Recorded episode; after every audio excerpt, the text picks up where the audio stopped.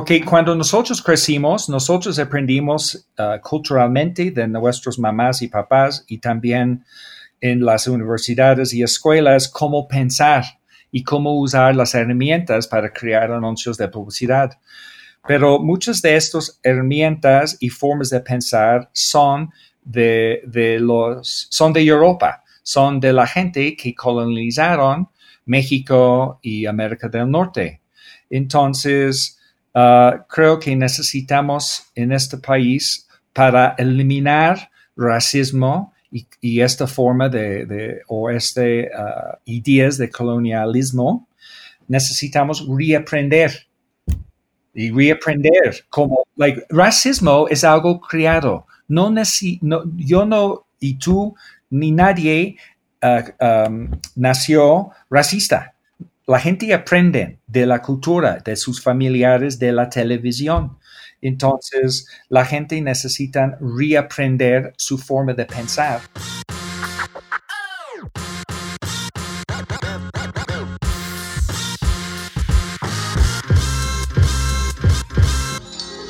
Hola, ¿qué tal? Yo soy Víctor Acuña el Cepo. Y yo soy Salvador Rodas Bomi. Sean bienvenidos nuevamente a un episodio de Storymakers, el espacio abierto para los que escriben la historia, para los que se atreven a decir y hacer lo que los demás no se atreven.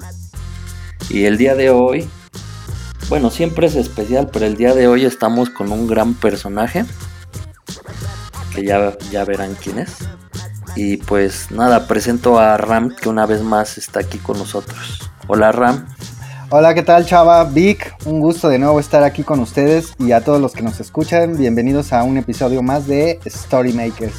Y sí, como dice Chava, hoy nos acompaña vía remota un personaje muy importante del mundo de la publicidad mexicana. Cuenta con más de 25 años en la industria, ha sido vicepresidente en varias agencias internacionales en algún momento fue presidente del Círculo Creativo en México y actualmente está estudiando una maestría en Londres. Pero tuvimos la oportunidad de hacer un espacio en su agenda ahora que está por acá por México y se trata de un querido amigo, Carl W. Jones. Bienvenido a Storymaker. Bienvenido, Carl. Gracias, gracias, gracias. Hola, Carl. Oye, este, para comenzar con nuestra plática, como bien decía Chava, este es un espacio abierto para los que se atreven a decir los que lo que otros no, no, se atreven, ¿no? Los que hacen y dicen más. Eh, entonces queremos hablar contigo sobre esta investigación tan interesante que hiciste como parte de tu maestría en Londres, eh, que se llama El COVID no discrimina, la publicidad mexicana tampoco debería. Eh, Platícanos, Carl, ¿cómo surge la idea de, desarrollar esta investigación y por qué elegiste este tema tan, tan importante? Muy buena pregunta. Mira, cuando yo llegué a México en 1994, yo empecé a trabajar en la publicidad primero en Grey y después en Ogilvy. Y yo noté en las juntas con los clientes cuando estuvimos haciendo casting, los clientes siempre escogieron los modelos, los actores con piel blanca. Y esto fue raro para mí porque yo vi en las calles de México gente de varios colores, pero la mayoría morena. Y en, mi trabajo en Canadá y también uh, yo nació en Gran Bretaña, yo sé que ponemos la gente que vemos en la calle en los anuncios. Entonces yo nunca entendí por qué en México pusieron uh, güeros, gente con piel blanca con rasgos europeos en los anuncios cuando ellos representan solamente 10% de la población. Claro, el típico latino internacional, ¿no? Que por ahí en la, se, comenta.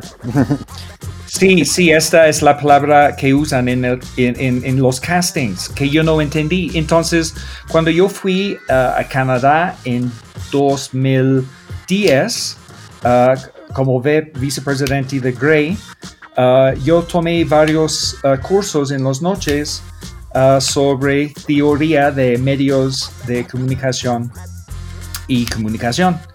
Y descubrí como teorías que explicaba varias cosas que yo noté en la publicidad.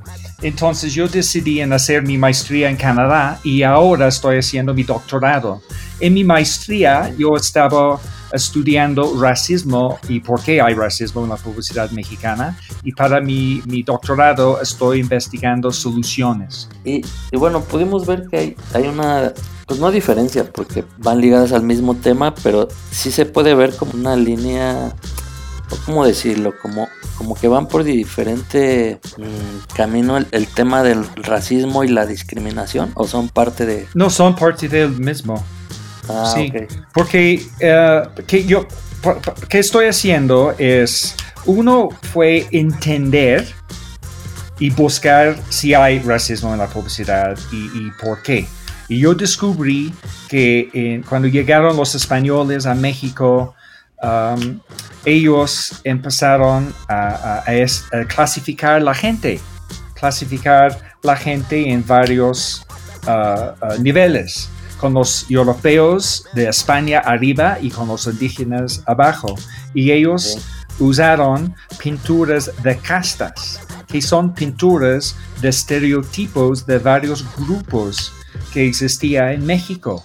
Y esta fue una forma visualmente de clasificar la gente. Y otra vez con, la ge- con los europeos arriba y los indígenas abajo. Y, y- y para mí este sigue hoy.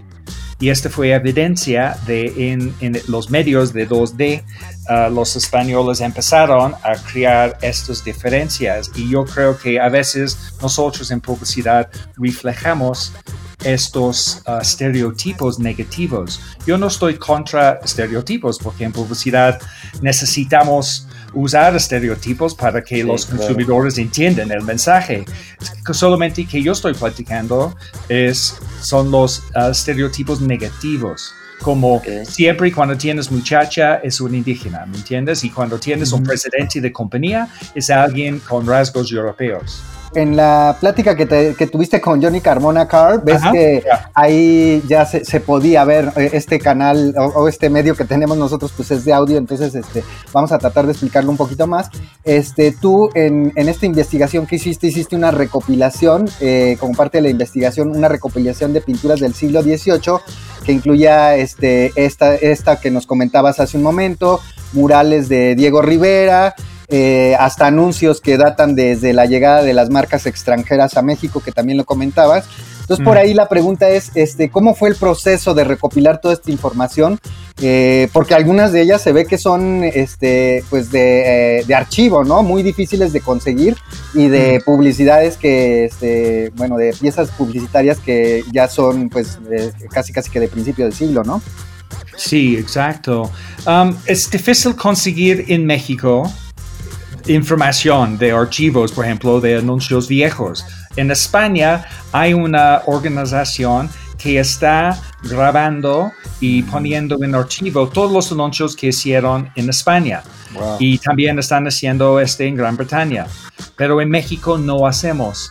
Entonces fue difícil escribir un capítulo, se llama La historia de, de la publicidad en México, que este fue mi reto el año pasado, porque cuando haces un doctorado necesitas entender, analizar todo. Uno es analizar racismo, otro es analizar la publicidad y el otro es justificar lo que estás estudiando. Y yo descubrí un libro, uh, se llama Yankee Don't Go Home, y fue escrito por, Por un Julio señor- Mercado, ¿no? El investigador Julio Mercado. Sí, uh, o Moreno. Ah, Moreno. Moreno, Moreno, perdón, sí, Julio Moreno. Sí, es excelente libro. También yo descubrí uh, un papel que escribió señor Alizraki y él escribió su historia de publicidad um, para el gobierno de México, para los archivos de México. Entonces yo vi estos, también descubrí un libro que escribió un señor, se llama Eugenio, no recuerdo su apellido, y él escribió el libro en 1927 sobre la publicidad en México y cómo es ser publicista en México en esta época. Entonces, estos fueron los tres libros principales. Hay varios gentes en las universidades en México. Uno trabaja en la agencia Socio 1111, creo se llama. y um, ellos hicieron el video con los, uh, la gente analizando los muñecos, una negra y una blanca, y preguntaron, ¿recuerdas este video que salió en México hace 5 o 6 años? Sí. Excelente video. Sí, sí, lo recuerdo. Pero la persona que hizo este video también hizo su doctorado sobre uh, racismo en México. Entonces yo analizo varios documentos y libros y, y, creo mi discurso y mi presentación que yo hice en la Universidad de la Comunicación con Johnny Carmona hace varias semanas. Uh -huh. okay. Donde saqué mis, mis, los anuncios y también uh, mi, mi, forma y mi análisis ¿no? sobre la publicidad. Exacto. Si quieres, sí. al, al final de, de, la charla, ahí nos dices dónde lo podemos o nos compartes el link para que las personas que ahorita nos escuchan pues lo puedan ver. Y algo que les quería comentar ahí, Carl, con respecto a lo que estamos platicando ahorita, es que realmente es muy interesante porque en esa charla también eh, tú muestras un ejemplo de una marca de electrodomésticos donde justo se ve eh, como un versus, ¿no? Por un lado tenemos una persona lavando como, como usualmente sí. se hacía a, principios de que la publicidad extranjera llegara a México y versus un electrodoméstico este, que, que Estados Unidos no, nos, nos viene a vender. Y tú comentas justo que en tu investigación que la historia de la publicidad en México está llena de contradicciones, ¿no? Porque en ese momento lo que la industria norteamericana trataba de hacer era integrar la modernidad a la vida cotidiana y tradicional de la población mexicana, que no era, o sea, era como un shock, ¿no? Era como muy, muy fuerte y muy contrastante, ¿no? Ya, yeah, so este anuncio uh, para mí es un buen reflejo del mundo en México en 1950 Uh-huh. Cuando uh, General Electric fue la compañía y ellos crearon un anuncio en México. No sé si fueron mexicanos que crearon los, el anuncio o solamente traducieron, pero el anuncio está diciendo básicamente el mensaje es que lavar la ropa como un indígena, lavar de mano está mal y lavar la ropa con una máquina, con tecnología, es mejor. Entonces, para mí es evidencia de cómo la publicidad está uh, presentando y influyendo a los mexicanos en pensar que tecnología es mejor. ¿Y dónde sale la tecnología? De Estados Unidos. Uh -huh. Y también el anuncio está diciendo que esta forma tradicionalmente que tienen los mexicanos de lavar de mano está mal y, y, y, y no es bueno. Entonces, um, esta, ves este contraste muchas veces en la publicidad y nosotros en publicidad somos mensajeros de, de ideología y estamos vendiendo la ideología de los americanos a México. Claro. ¿no? Y la ideología favorece la vida gringa, las compañías americanas y, y, y quién gana?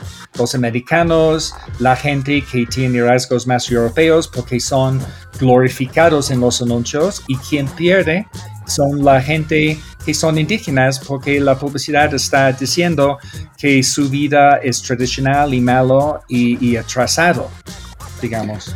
Oye, Carl, y hablando un poco de justo estas contradicciones, eh, cuéntanos un poco de tu proyecto este de El Crayolas, que cuéntanos cómo fue y, y bueno, platícanos eh, de qué trataba el proyecto, porque justo creo que es un poquito lo contrario, ¿no? Como los mexicanos a veces nos contradecimos y, este, nos sentimos orgullosos de lo nuestro, pero, pero al mismo tiempo somos eh, racistas o discriminamos a la gente, ¿no? Mm, sí.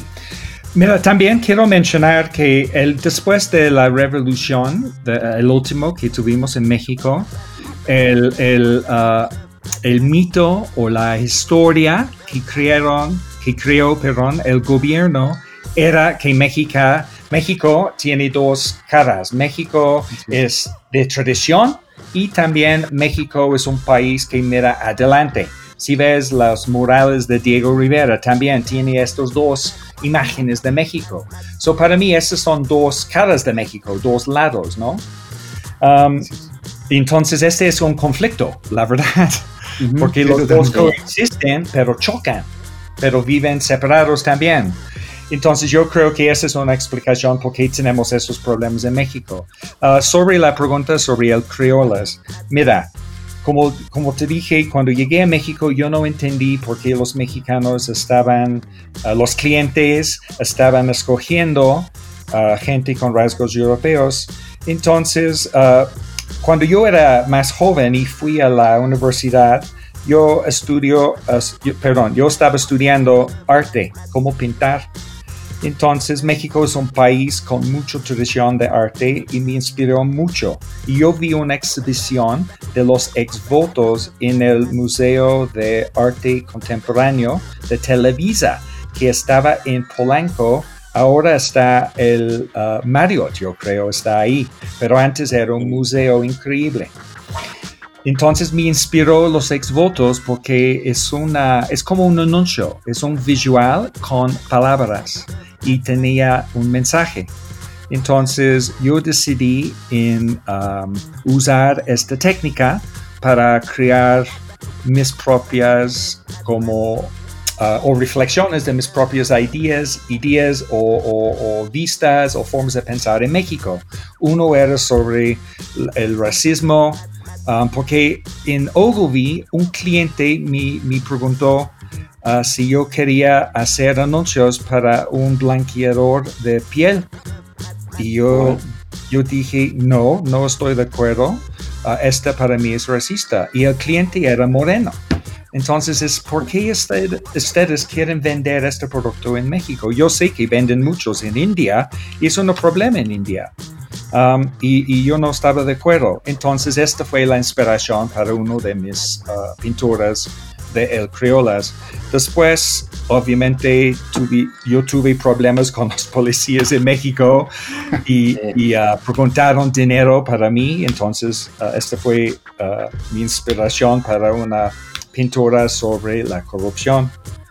Um, y fue, yo hice varios y fue difícil conseguir un lugar para exponer. Entonces, um, y, cuando yo fui con las galerías me dijeron que no quieren exhibir uh, uh, estos pinturas que son de un extranjero criticando México.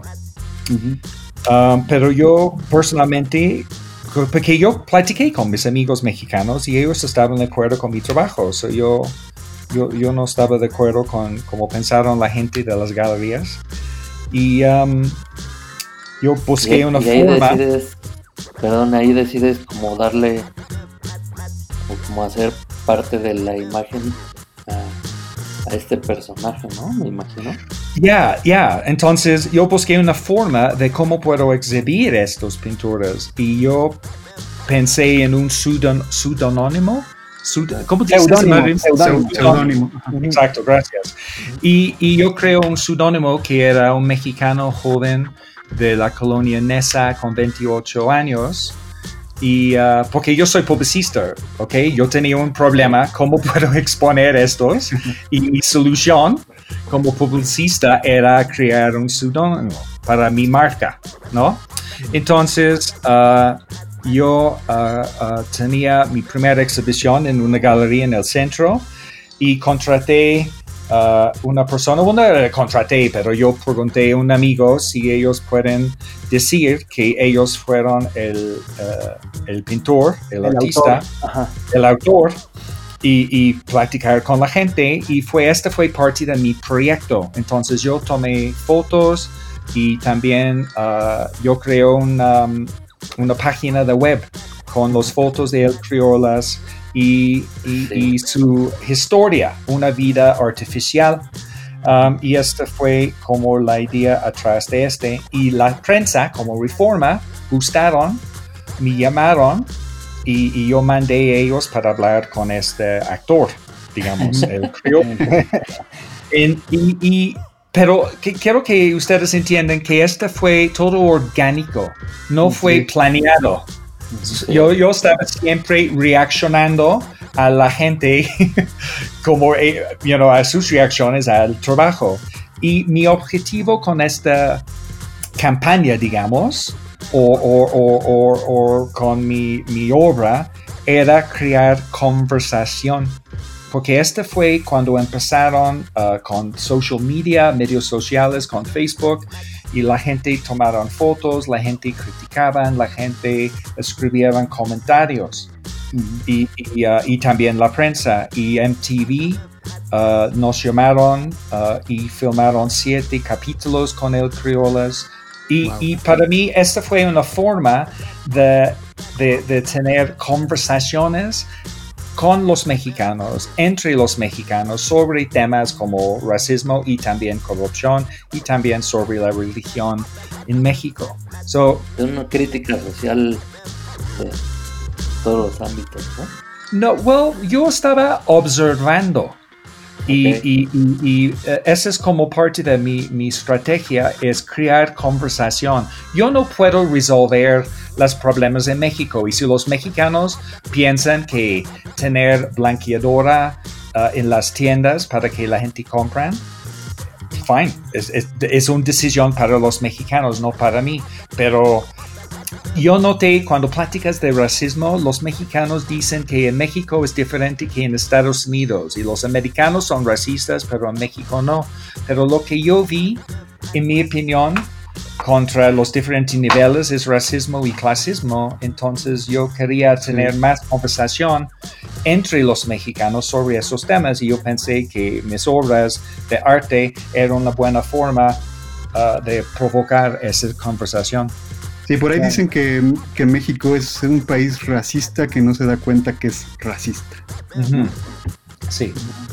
Oigan chicos, algo que me gustaría comentar y que tiene que ver mucho con Storymakers, que este es un espacio para los que se atreven, como lo comentó Chava al inicio de este episodio, este, es que eh, Carl al, al hacer esta investigación, regresando a lo de, a lo de em, la discriminación en México, eh, yo veía que en la charla con Johnny Carmona te escribían en el chat que, pues, eh, no sé, eh, frases como qué fuerte que un extranjero que vive en México tenga que venir a reflexionar sobre esto.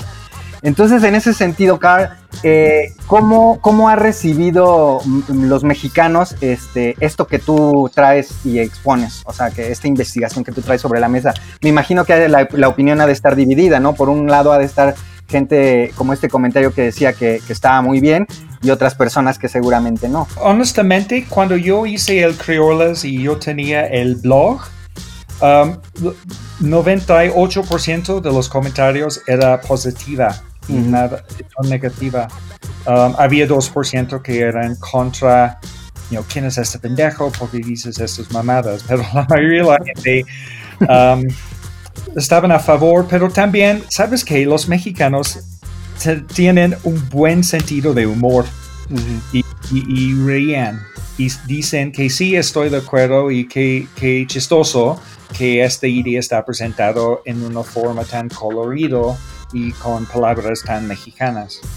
Um, también quiero decir que yo tengo más que 25 años um, viviendo y trabajando en México y yo siento mexicano e incluso yo soy ciudadano, uh, ciudadano?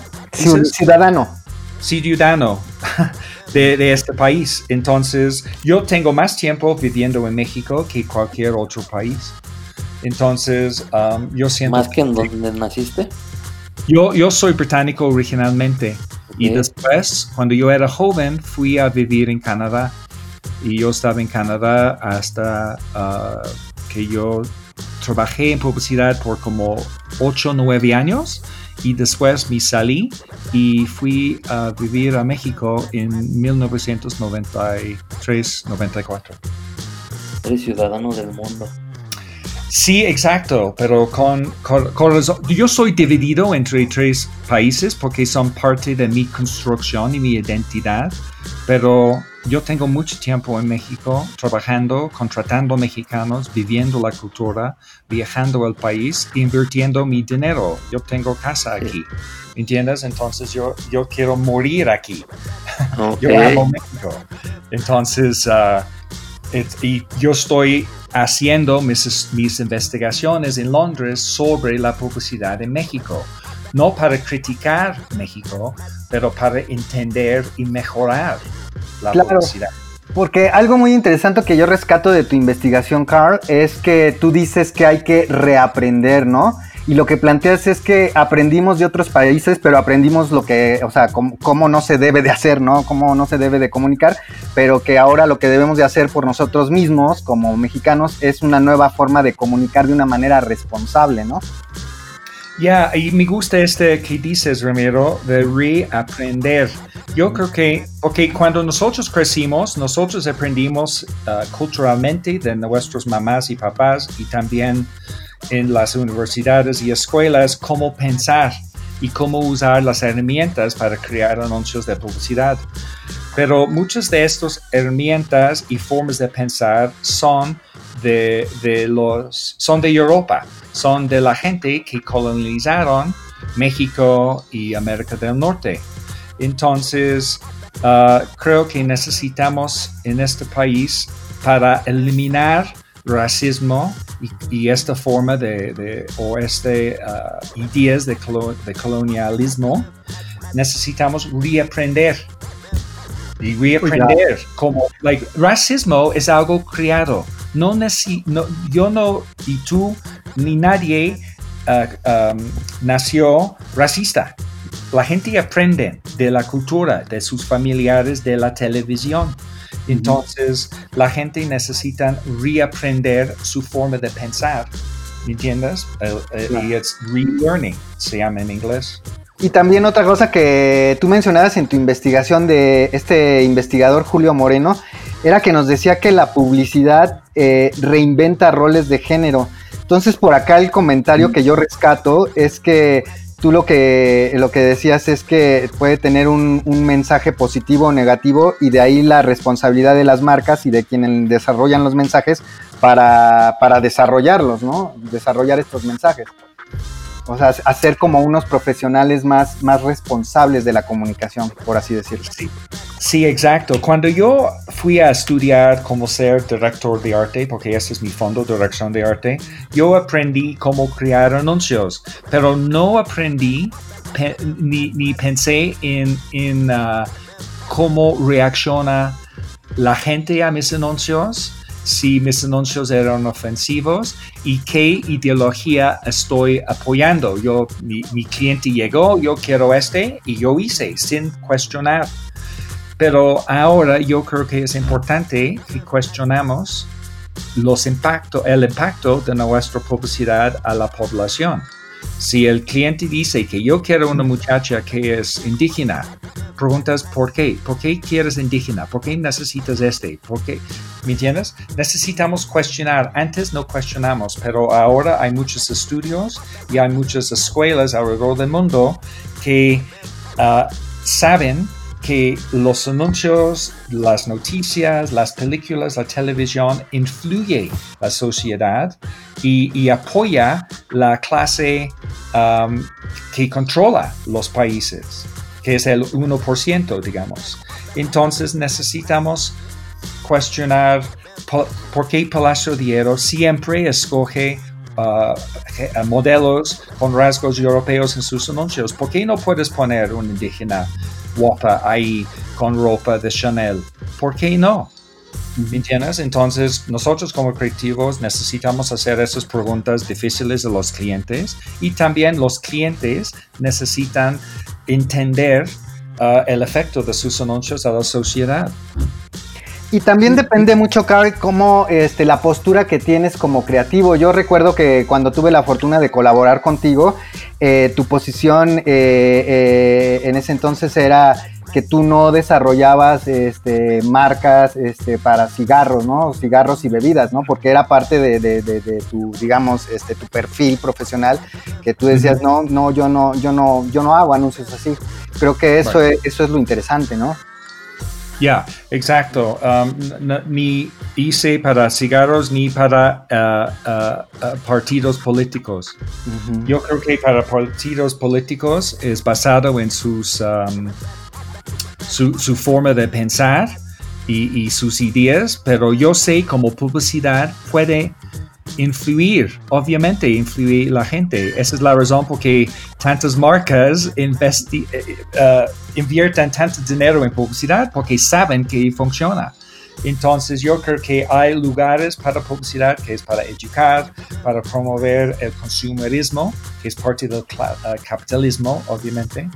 Y, y, también hay cosas donde no, donde publicidad no merece incluso, uh, y esas son cosas que dañan a la gente, como cigarros o uh, publicidad de, uh, partidos políticos. Yo no estoy de acuerdo con este, porque este construye ideas muy complicadas en una forma simple, pero como Donald Trump y sus tweets. Es, Donald Trump es de, de, publicidad, él es de negocio, él es de mercadotecnia y él tiene y él sabe cómo reducir formas de pensar en ideas muy pequeñas y él usa tweet o Twitter como mini anuncios para vender su ideología y su forma de pensar. Entonces, solamente yo quiero que nosotros entendemos el poder que tenemos en nuestras manos y, que cuestionamos los anuncios antes de que publicamos. Eso es solamente que quiero. es cuestión de reeducando, reaprendiendo, como bien decían hace rato. Y pues creo que no, no es imposible y va a ser dura la labor, pero creo que sí, sí se puede ir evolucionando de esa manera, ¿no? De hecho, yo te quería preguntar, Carl, eh, desde tu punto de vista, si has visto como alguna evolución en este sentido. O sea, si, si mm. hay, hay menos este tipo de anuncios o, sigue igual todo. mira, Um, yo no soy el único diciendo o platicando de este tema de racismo adentro algunos anuncios de la publicidad. Hay varios gente en México y Conapred, por ejemplo. Um, ellos están de acuerdo y ellos hicieron varias sesiones y publicaron uh, varias noticias sobre este tema. Y yo creo que ahora los mexicanos, por estos esfuerzos de varias personas en México y organizaciones, la gente en publicidad son más conscientes. Entonces, um, también yo fui con universidades como Miami Art School o Ibero, uh, la Universidad de Comunicación, para platicar esos temas con los jóvenes que están entrando en medio de la publicidad. Entonces, ellos están aprendiendo, ¿me entiendes? Entonces, ellos son muy conscientes de este, los jóvenes. Um, y yo vi, sí, definitivamente yo vi cambios. Incluso nosotros estamos platicando de este tema y gente van a escuchar y van a estar consciente. Algunos no van a estar de acuerdo, que está bien, y otros sí van a estar de acuerdo. Entonces, poco a poco, uh, uh, hay cambios en el país, seguro.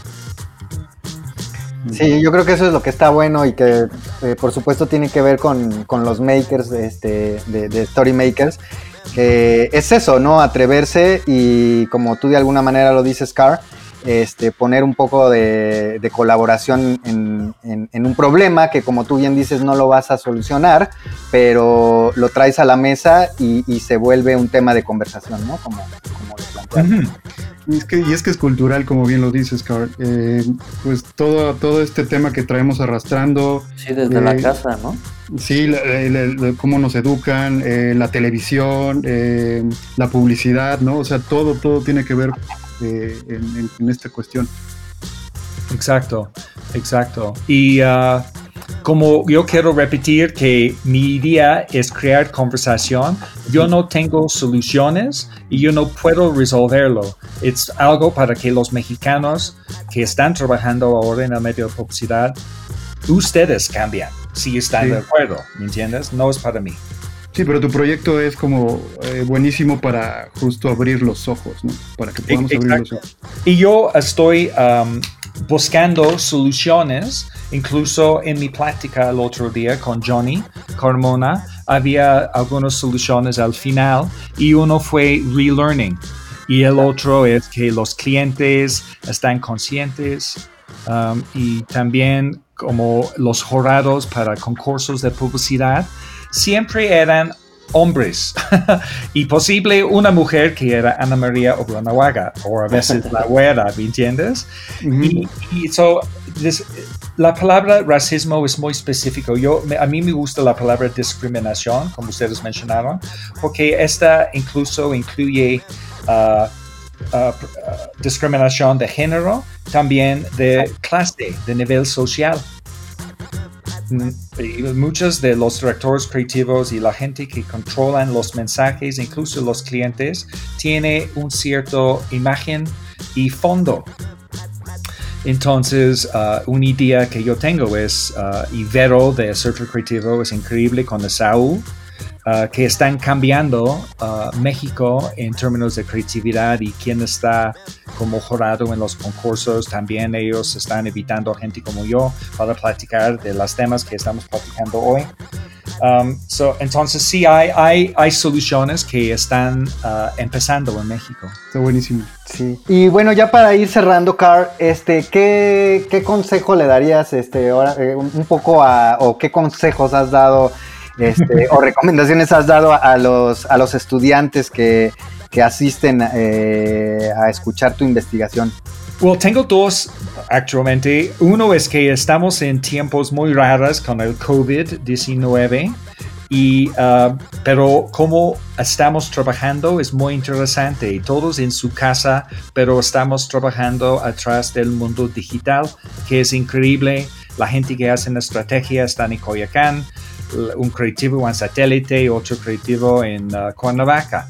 Y, y, yo creo que esta es posible el futuro de trabajar. Entonces, los jóvenes, uh, creo que ellos necesitan tomar nota de cómo están uh, trabajando ahora con su universidad, porque están trabajando desde su casa haciendo su tarea.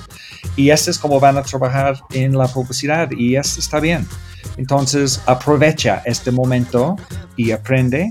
Y eh, el segundo sobre discriminación, yo creo que es algo que mencionaste, Ramiro, uh -huh. es uh, unlearning o, o de aprender. Aprender. Uh -huh.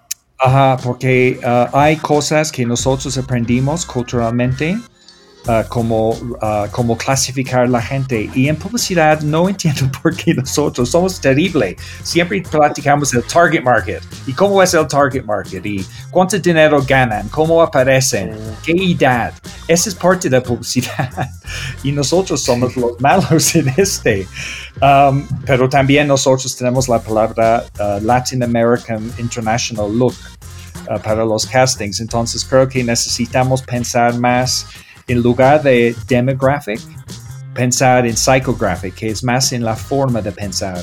Marcas como Apple o Nike, ellos son más psychographics, donde piensan más en cómo... Cómo piensan. Uh -huh. Cómo piensan en lugar de cómo son físicamente y cuánto dinero ganan. Uh -huh. Y yo creo que si como publicistas analizamos los consumidores más por su mente y olvidamos del color de piel o nivel social, creo que esta es una paso adelante.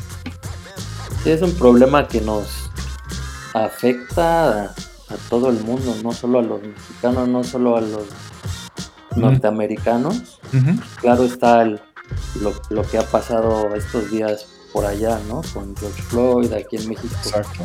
con Giovanni. O con Entonces, Yalitza, ¿no? Cuando también eh, hubo, le llovieron críticas, ¿no? De la nada.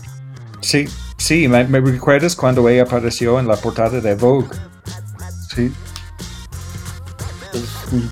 Pues muchas gracias, Carl. Este, la verdad es un gustazo tenerte aquí, aunque sea de manera remota.